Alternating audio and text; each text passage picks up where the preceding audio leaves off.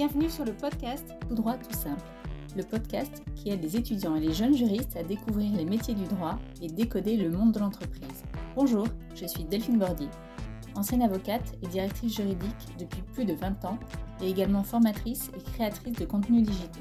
Je vous propose de rencontrer des personnalités du monde du droit qui s'expriment en toute franchise sur leur métier et vous livrent des conseils concrets pour un meilleur passage vers le monde professionnel. Si vous aimez le podcast Tout droit tout simple, N'oubliez pas que la meilleure façon de le soutenir et de le faire vivre, c'est de laisser un avis avec plein d'étoiles. En plus, cela permet à d'autres de les découvrir plus facilement. Bonne écoute Aujourd'hui, j'accueille avec un immense plaisir Céline Astolf, avocat depuis 20 ans et associée au cabinet Lombard, Baratelli et Associés depuis 15 ans. Céline a également fait un passage par le cabinet de Maître Henri Leclerc alors qu'elle était jeune avocate. Elle est spécialisée en contentieux, droit pénal et droit de la presse. Bonjour Céline. Bonjour Delphine. C'est avec une très grande joie que je vous accueille dans mon podcast Tout droit tout simple aujourd'hui. C'est le sixième épisode. Alors, on va parler de la profession d'avocat et surtout en particulier de l'avocat de pénaliste. Est-ce que vous pouvez vous présenter en quelques phrases et nous livrer les grandes lignes de votre parcours? Alors, euh, mon parcours est assez classique, à vrai dire. Hein. J'ai fait tout simplement la fac de droit. Et puis euh, ensuite, euh, j'ai fait comme grand nombre d'étudiants en droit, c'est-à-dire que j'ai un peu suivi les années euh, sans savoir tellement où j'allais, parce que non, je ne me suis pas dit à 7 ans que j'allais devenir avocat. donc j'ai fait une licence de droit plutôt privé. Et puis ensuite, je me suis mise en tête d'aller euh, à Strasbourg pour faire un DEA de droits de l'homme et de liberté fondamentale. Euh, et pour cela, il était conseillé de, faire une maîtrise de droit public. Donc, je suis partie à Strasbourg pour faire une maîtrise de droit public. Et j'ai intégré le fameux DEA qui était au pied de la Cour européenne des droits de l'homme et du Conseil de l'Europe. Donc, c'était tout frais à l'époque. Donc, c'était assez enthousiasmant, on va dire ça comme ça. Et, droit public, c'était, euh, enfin, en tout cas, les libertés publiques, c'était. Euh, vous dites que c'était pas une vocation d'être avocat, mais pourquoi vous avez choisi les libertés publiques spécialement? Mais j'avoue que sans vraiment savoir pourquoi, euh, je, je, trouve que enfin, dans le parcours universitaire, c'est un moment où où ce thème m'a particulièrement intéressée. Mais je crois que ce qui était surtout motivant à l'époque, c'était vraiment bah, l'avènement en fait de cette justice européenne, du droit communautaire que on découvrait, de ces instances européennes dont on ne savait pas tellement quel rôle elles joueraient. Mais je, je, trouve, je pense que c'était surtout ça qui, qui me poussait à, à, migrer vers l'Est parce que finalement, euh, euh, pourquoi Strasbourg? Bah, Essentiellement parce qu'on euh, on allait découvrir des instances que, dont on ignorait tout. Et, et, c'est vrai que c'était voilà, c'était c'était assez, assez excitant en fait de se dire qu'on allait participer à cette nouvelle jurisprudence, à, la découvrir en direct. Et c'est vraiment ce qui s'est passé parce que quand je vous dis au pied, moi j'ai eu la chance de pouvoir assister euh, aux séances de la Commission européenne, d'assister à des séances aussi au Conseil de l'Europe euh, et d'être vraiment euh, au cœur des institutions et, et, pratiquement de, de, vraiment pouvoir y aller, c'est-à-dire matériellement, de, de, voir à quoi ressemblait tout ça. Et c'est vrai que ça nous sort de la théorie universitaire et c'était une forme de pratique d'un nouveau droit qui était naissant et je crois que c'était vraiment, enfin, en tout cas je vous confirme que c'était une expérience formidable. Et, alors, au sein, alors, soit au sein de ces institutions, soit en dehors, est-ce qu'il y a un avocat ou une avocate qui vous a particulièrement inspiré, qui vous a appris Qu'est-ce que vous avez appris de lui ou d'elle euh? Oui, alors vous en doutez, vu le nom du cabinet, euh, bah, évidemment que je pense, je pense immédiatement à Paul Lombard, euh, parce que Paul Lombard, je, pense qu'il fallait être à ses côtés pour pouvoir décrire euh, exactement euh, ce qu'il pouvait vous transmettre. Mais donc bon, donc c'est une évidence, Paul Lombard. Mis à part, euh, mis à part lui, j'ai rencontré, j'ai eu la chance de rencontrer Henri Leclerc quand j'étais toute jeune stagiaire. Donc ça, c'était encore avant Paul Lombard. mais je dois dire que si je devais, puisque vous me posez la question de savoir si un avocat précisément, je ne sais pas, plus inspiré ou, plus appris. Je pense à un avocat euh, qui s'appelait euh, Jean-Yves Liénard, euh, grand pénaliste, versaillais, qui m'a toujours qui m'a toujours impressionné par, si je devais le décrire en quelques mots, l'élégance du verbe, l'élégance du geste aussi, une forme de bienveillance à l'endroit des, tout nouveaux arrivants, ce qui n'était pas forcément un réflexe tout à fait naturel chez les avocats euh, par rapport aux jeunes avocats qui, débutaient. Euh, vraiment, c'était un, grand monsieur pour moi. Il est décédé euh, trop tôt, il n'y a pas tellement longtemps d'ailleurs.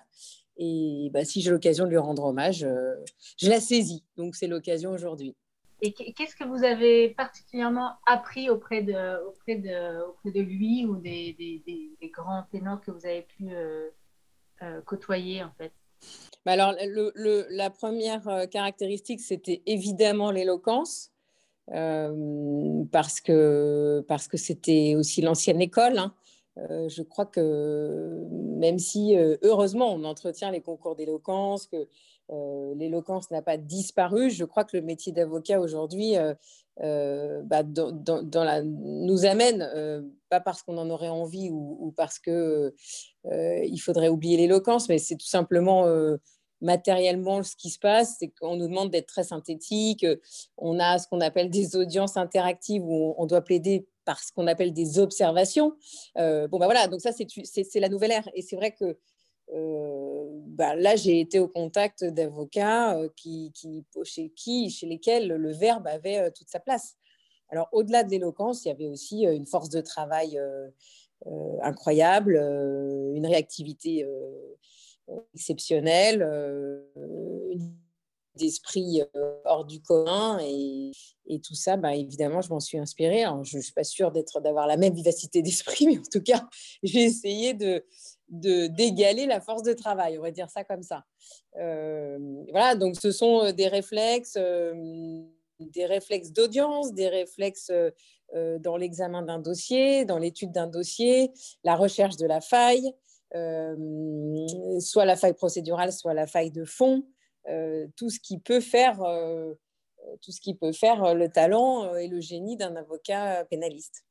Oui, parce qu'effectivement, dans votre, dans votre métier d'avocat pénaliste, effectivement, la plaidoirie, l'éloquence a une grande place, alors que l'avocat d'affaires aura plus un, un, rôle de conseil et pas il n'aura pas forcément même du tout un rôle euh, en contentieux. Parfois, il ne plaide pas du tout. Il y a certains avocats qui ne plaident pas, en fait.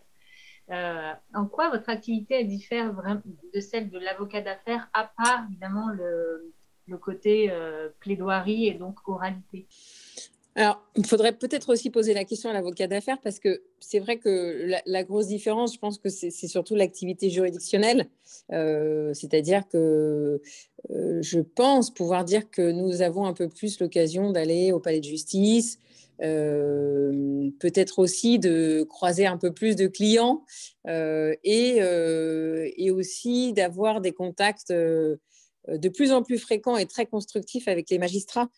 c'est peut-être on est peut-être plus, alors je voudrais pas dire de bêtises parce que tout dépend de l'activité de l'avocat d'affaires, hein, mmh. mais nous sommes peut-être plus en lien avec la juridiction euh, en tant que telle.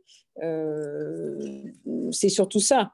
ensuite, je pense que sur la méthode de travail, évidemment, certainement plein de choses se recoupent, mais je, pense pouvoir dire que on, a une activité. Alors nous, on a surtout une vraie activité judiciaire. Euh, donc, euh, si on devait schématiser, on dirait qu'on va beaucoup plus au tribunal. Voilà. Et, mais, dans les dossiers que vous traitez, c'est, enfin, quels, sont les gens, quels sont le genre de, dossiers que vous traitez, vous, dans votre cabinet, et vous particulièrement euh, au quotidien, en fait? Oui, oui. Alors, c'est, difficile de vouloir à tout prix, parce que soit vous dites, nous sommes un cabinet spécialisé en, euh, soit vous dites euh, ce que je vais vous dire, c'est-à-dire que nous, on a on pourrait dire qu'on est un cabinet de contentieux. Voilà, ça, ce serait la vraie réponse, avec une dominante euh, pénale, puisque c'est notre ADN. Hein, euh, j'ai rappelé, euh, le nom de, notre associé fondateur euh, historique. forcément, on a l'ADN pénal, pénal droit commun d'abord, qui ensuite est, passé au droit pénal des affaires. Donc, on a beaucoup de contacts avec ceux que vous désignez comme étant des avocats d'affaires et on travaille souvent à leur côté. Euh, donc, quand je dis qu'on fait euh, du contentieux, on a des contentieux très transversaux. On peut, par exemple, alors on a le droit pénal classique, ça c'est sûr, euh, le droit pénal des affaires, tout ce qui, tous les dossiers dont on entend parler parfois dans la presse, bon, ce genre de dossier pénal des affaires. Et on a parfois aussi des dossiers de cour d'assises. et puis on a, alors, une grande partie de, de j'y reviendrai, mais de contentieux de droit de la presse. Et le contentieux transversal, mais justement pour faire le lien avec les avocats d'affaires, euh, les avocats d'affaires qui, par exemple, font des deals, des fusions-acquisitions, euh, parfois, et qui, qui, assistent et qui accompagnent des, des, entreprises sur le plan corporate, euh, bah, parfois se heurtent à des actionnaires un peu rudes. donc, il peut y avoir des conflits d'actionnaires. Et là, c'est souvent le moment où ils font appel à nous euh, donc, on travaille euh, très en lien avec beaucoup de cabinets d'avocats d'affaires euh, pour être en binôme, en fait. Et mm, par exemple, s'il faut faire désigner un huissier pour aller faire constater ce qui se passe à une assemblée générale avec un actionnaire un peu agité, et ben, il nous confie la mission d'aller solliciter du président du tribunal la désignation d'un huissier qui viendra faire un constat et les mesures qui, qui, qui, qui, seront nécessaires. Voilà. Donc, en fait, on partage assez euh, via cette activité contentieuse un peu non identifiée, parce que désigner un huissier, vous voyez, je ne sais pas tellement dans quelle case on peut le mettre, mais euh, la vie des avocats euh, d'affaires. Et c'est très intéressant parce qu'en fait, est très enrichissant parce que nous, on a beaucoup appris sur tout ce qui était le, contour des, grands deals qui, qui, sont signés. Et puis, eux apprennent aussi sur le plan du contentieux. Et souvent, on va ensemble aux audiences. Euh, ce qui permet à certains avocats qui ne plaident jamais bah, finalement de plaider. Euh, donc euh, c'est un, une coopération et collaboration très intéressante. Et de par votre parcours, je crois que vous avez toujours exercé le droit pénal, même quand vous étiez jeune avocate. Alors pourquoi, justement, vous en avez parlé tout à l'heure du droit de la presse, pourquoi vous avez choisi spécifiquement cette matière, droit pénal, mais surtout maintenant le droit de la presse alors, le droit pénal, euh, le droit pénal, parce que en réalité, le droit pénal, c'est assez varié. Hein. Vous le retrouvez, euh, vous pouvez le retrouver euh, en droit du travail, vous pouvez le retrouver en, droit de l'environnement. C'est là que le pénal a, quand même oui, bah, est arrivé un peu, oui, à, pénétrer tous les domaines parce que et puis et puis dans, chez les chefs d'entreprise euh, aujourd'hui et dans les sociétés, euh, on a des sujets de droit pénal euh, à tous les étages en fait et à chaque minute. Donc bon, initialement, initialement évidemment, quand vous êtes jeune avocate, bah, vous vous formez en faisant les comparutions immédiates, toutes les permanences, les gardes à vue, etc. Et puis ensuite votre activité évolue un peu, mais finalement le fil conducteur, c'est quand même euh, de trouver toujours euh, ben, euh, beaucoup d'humains, d'avoir cette action quand même permanente, cette réactivité. et puis, le droit de la presse, alors le droit de la presse, c'est aussi une matière pénale. Hein. Enfin, il y a un volet pénal en droit de la presse, et c'est souvent celui-ci que moi j'ai à traiter. le droit de la presse, c'est un droit intéressant parce que d'abord, il est il, est, guidé par euh, la liberté d'expression qui doit primer. Et donc, euh, bah, sur le plan de la procédure, vous avez tout un tas de choses trappes, euh, ce qui fait que quand vous êtes, par exemple, en défense d'un journaliste ou quand vous êtes plaignant, vous avez énormément de sujets de procédure à trouver. Donc, bah, c'est assez stimulant parce que ça, nécessite de rechercher. là aussi, vous voyez, on, rejoint la, recherche de la faille. Euh, et, donc, on a des sujets de droit intéressants. Mm. Vous avez évoqué tout à l'heure euh, l'humain. Je crois que vous représentez euh, la Fondation pour l'enfance dans des dossiers assez médiatiques tels que celui de, de l'ex-chirurgien Joël Le Squarnet, qui était un pédophile qui a été condamné, je crois, à 15 ans de prison l'année dernière. pourquoi vous avez été, vous avez désiré en fait vous consacrer à la cause des enfants? Qu'est-ce qui vous a amené à, défendre cette fondation? Alors, la Fondation pour l'enfance euh, est composée de, gens absolument formidables euh, qui donnent de leur temps euh, pour cette cause des enfants, qui est effectivement une cause primordiale. Donc, j'avoue que dans un premier temps, quand j'ai eu à les rencontrer, j'ai d'abord été très impressionnée par, par cet investissement vraiment qui force l'admiration. donc, ça vous donne envie déjà, ça c'est le premier point. et ensuite, ben, comme nous l'avons tous constaté, hein, malheureusement, mais, et en même temps heureusement, mais on a quand même une certaine lumière crue, hein, mais qui est venue se porter sur des agissements, semble-t-il, quand même démultipliés qui sont commis sur les, enfants mineurs. Euh, donc, euh, peut-être que ces dernières années, euh, c'est ce qui a fait aussi que j'ai été d'autant plus motivée pour être une sorte de porte-voix et venir au soutien de l'action de la Fondation pour l'enfance. donc, c'est avec un grand honneur que systématiquement, dans ces dossiers-là, euh, je, vais, euh, euh, je, vais porter la voix de ces enfants via l'action de la Fondation pour l'enfance, c'est-à-dire qu'on se constitue partie civile dans les dossiers, on essaie de, de comprendre un peu quelles actions, en fait, c'est le but, hein, pourraient être mises en place pour tenter de, de faire que, que, des faits abominables dont on a à connaître dans ces dossiers-là ne se reproduisent pas. Mmh. Et c'est une fondation qui est très active, euh, euh, surtout sur le plan scolaire. Euh, il y a beaucoup d'actions qui sont faites sur. il y a eu tout, le sujet des écrans, alors à la fois parce que c'est pas bon pour la santé, mais aussi parce que ça vous donne accès à des réseaux sociaux et des sites qui sont pas très adaptés. il y a des formations qui sont envisagées sur le personnel scolaire, les animateurs, pour, pour les aider en fait à, à détecter des enfants victimes. Donc, bref, ce que fait la Fondation pour l'enfance et ce que font euh, ses représentants et, tous, tous, tous, les membres qui la composent, c'est vraiment un, travail formidable et, j'en profite pour le souligner. Est-ce complètement dans l'humain Est-ce qu'à votre avis, il y, a, il y, a, des qualités ou des compétences qui sont requises plus spécifiquement pour exercer dans, dans, votre matière, voire être un peu euh, endurci dans, dans, ce métier et dans ce domaine précis Ou est-ce que finalement, euh, un avocat euh, pénaliste et un avocat en droit commercial, euh, finalement, les compétences juridiques en elles-mêmes se suffisent? Moi, je, ne pense pas, mais je, je m'adresse à la professionnelle de la matière. Alors, bon, moi, je ne suis personne pour dire qui euh, aurait compétence ou qualité pour ah euh, exercer cette mission. Hein. Euh, restons, restons humbles, chacun fait comme il peut. Chacun fait comme il peut. Et d'ailleurs, je pense que c'est une des premières caractéristiques ou qualités qu'il faut tenter d'atteindre pour exercer ce métier un peu sereinement. Il faut quand même rester empreint d'humilité. Mmh. mais je dirais que ce n'est pas tellement un problème de formation juridique parce que le droit pénal, euh, c'est surtout en voyant de vrais dossiers et, en étant euh, au, contact de praticiens que véritablement on l'acquiert et, ça, ça va très vite. Donc c'est une question d'abord de motivation.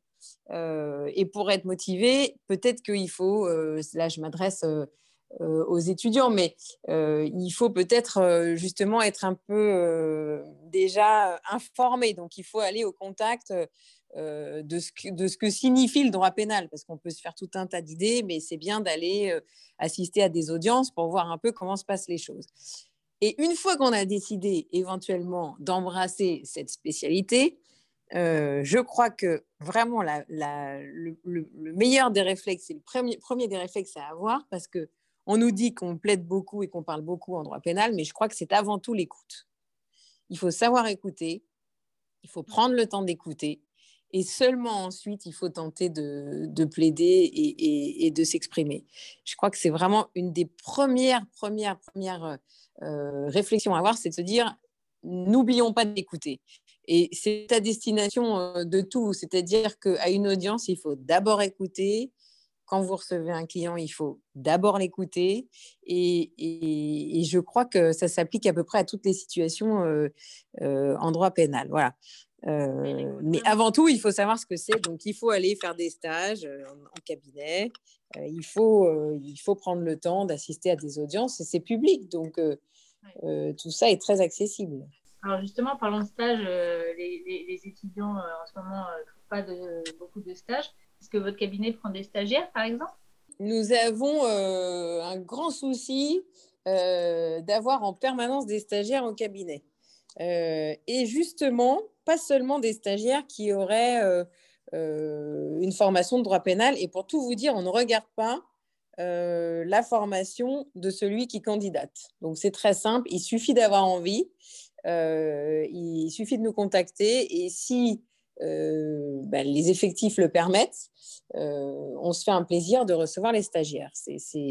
Et peu importe, parce qu'on a aussi des stagiaires qui n'ont pas encore de formation juridique, qui ont fait d'autres études, mais qui justement s'interrogent sur potentiellement une petite bifurcation. Et c'est le meilleur moyen de savoir si oui ou non on opère la bifurcation. Donc, je vous réponds un grand oui. Super, ça fera plaisir à, de nombreux étudiants. Question un peu plus euh, personnelle, mais est-ce qu'il y a des dossiers qui ont été plus difficiles à mener que d'autres, mais euh, enfin, je veux dire d'un point de vue humain? Est-ce que, est, que vous avez eu à traiter des dossiers humainement euh, vraiment difficiles où vous vous êtes dit, voilà, je touche vraiment à, des sujets là qui, qui me heurtent Nécessairement. Euh, à partir du moment où vous mettez les pieds dans une cour d'assises, il y a quand même des chances qu'un jour vous disiez tiens là ça va être plus difficile que la dernière fois. Et alors on rencontre deux types de drames en fait. Drame humain parce que ça c'est donc le type de dossier que vous traitez puis il y a aussi le drame institutionnel. Alors le drame humain bah, c'est ce que vous dites c'est à dire que vous avez vous avez à traiter un dossier, vous vous dites, euh, il y a un certain moment où vous vous dites, tiens, là, ça va être plus compliqué que la dernière fois. J'ai un souvenir en particulier, et c'est d'ailleurs comme ça que vous apprenez à, faire comme les chirurgiens certainement font, hein, c'est-à-dire à prendre une distance qui, est nécessaire et sans laquelle vous ne serez pas euh, professionnel. Donc, euh, à partir du moment où vous avez des dossiers qui vous font faire des parallèles avec éventuellement votre vie personnelle, euh, il faut se dire que là, euh, là il faut euh, soit se déporter, soit changer d'attitude. Et ça peut arriver quand vous avez des dossiers assez effroyables. je ne sais pas, moi je pense par exemple à un dossier d'assises d'assassinat d'enfants et de mères en même temps, enfin quelque chose d'absolument atroce.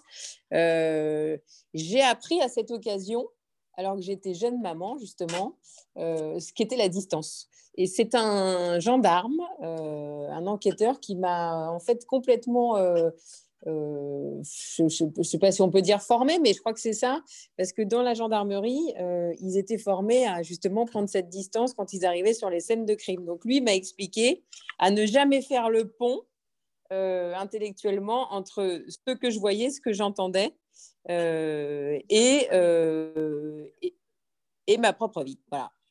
Et en fait, ça fonctionne. Quand vous appliquez la règle, elle fonctionne. Et là, vous êtes efficace. Je crois que c'est un peu comme le chirurgien. Si vous êtes spectateur d'une opération, vous tombez dans les pommes. Si vous êtes actif et que, et que, et que vous êtes concentré et que vous ne pensez qu'au dossier, rien que le dossier, vous y arrivez. Il n'y a pas de problème. et puis ensuite, ben voilà, ça, c'est le drame humain. C'est en fait, c'est une question de posture. Il faut vraiment se mettre dans une posture euh, de, de un peu euh, analytique. Quoi. Oui, c'est une posture et c'est une, c'est, une question de posture et de concentration. Et puis, euh, sur le plan institutionnel, vous pouvez aussi avoir quelques drames parce qu'il peut vous arriver que la justice dysfonctionne. Il peut que parfois que la justice euh, ben, n'aille pas dans le bon sens ou, ou qu'on ait des dysfonctionnements regrettables sur le plan euh, des droits de la défense, etc.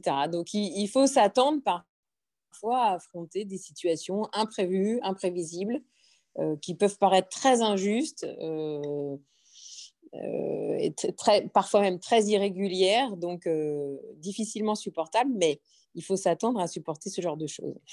Parce que la justice, les, étudiants, les étudiants devront quand même l'avoir à l'esprit, la justice reste rendue par des humains. Il peut y avoir, pour les tout nouveaux avocats, il peut y avoir des, déceptions dans les décisions, il peut y avoir des déceptions dans, euh, par exemple, la force probante d'un document que vous allez produire, dont vous vous dites qu'il va renverser le cours du procès euh, et dont finalement personne ne fera aucun cas. Vous voyez, c'est vrai que pour, pour, certains jeunes avocats pleins d'enthousiasme et pleins d'idéaux, il peut y avoir quelques convenus.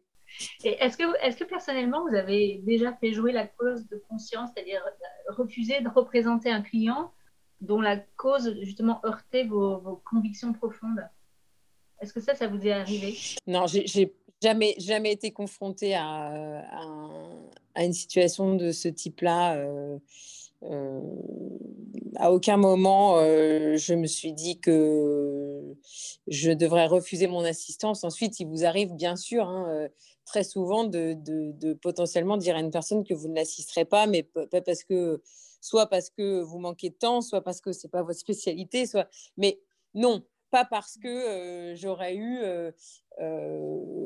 oui, c'est la fameuse question est-ce que, est que vous auriez défendu Hitler Est-ce que vous auriez défendu. Voilà. Bon, mmh. cette question, je n'ai jamais eu à me la poser. Est-ce que, vous avez l'impression que c'est. C'est une question justement que les avocats à laquelle ils doivent souvent faire face? J'ai pas l'impression parce que je, vous entendrez souvent que la réponse d'un vrai avocat, c'est que tout le monde a droit à une défense. Donc, euh, voilà, ensuite, vous aurez certainement des situations personnelles, isolées, euh, qui, justifient que cette clause ait été invoquée, mais j'ai quand même la... ou alors je me trompe, mais euh, j'ai quand même la sensation que la majorité des confrères vous répondraient que chaque humain a droit à une défense. Mmh. ça m'a l'air d'être un réflexe assez partagé. Alors, je suppose que vous n'avez pas évidemment échappé à la, crise sanitaire Covid, mais je crois que vous avez lancé une initiative pendant justement cette crise du Covid-19 sous le nom des soldats du droit. Est-ce que vous pouvez nous en dire un, petit mot? Oui, alors non, on n'a pas échappé à la, crise du Covid-19. Et euh, bah, lors du premier confinement, en fait, on a été assez... Euh, euh, avec, euh, avec mes associés et certains confrères, assez euh, interpellés par une forme de concurrence qui s'était instaurée sur les réseaux sociaux entre cabinets d'avocats. C'est-à-dire que vous aviez chaque jour des dizaines et des dizaines de notifications de sites de cabinets d'avocats disant euh, toujours là pendant le Covid, euh, nous sommes là pour vous pendant le Covid. Euh, enfin bref, avec tout un tas de thèmes. vous avez une entreprise, vous vous posez des questions. vous avez, ou alors à destination des personnes physiques, vous avez signé un contrat ou une prestation pour votre mariage, elle va être annulée, appelez-nous, etc.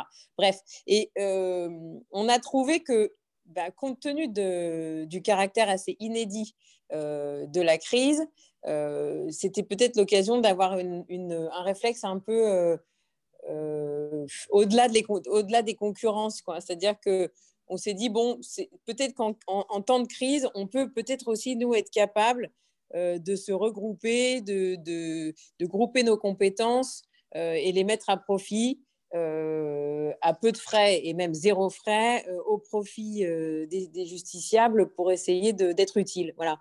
Donc, le but, c'était de rassembler des cabinets, euh, euh, des cabinets assez de taille, de taille quand même assez importante, mais tout type de cabinet, hein, et de mettre à profit nos compétences nos ressources au, service, au service de tous les gens qui éventuellement en auraient besoin. Voilà. Plutôt que de rentrer dans une sorte de course à la concurrence pour essayer de...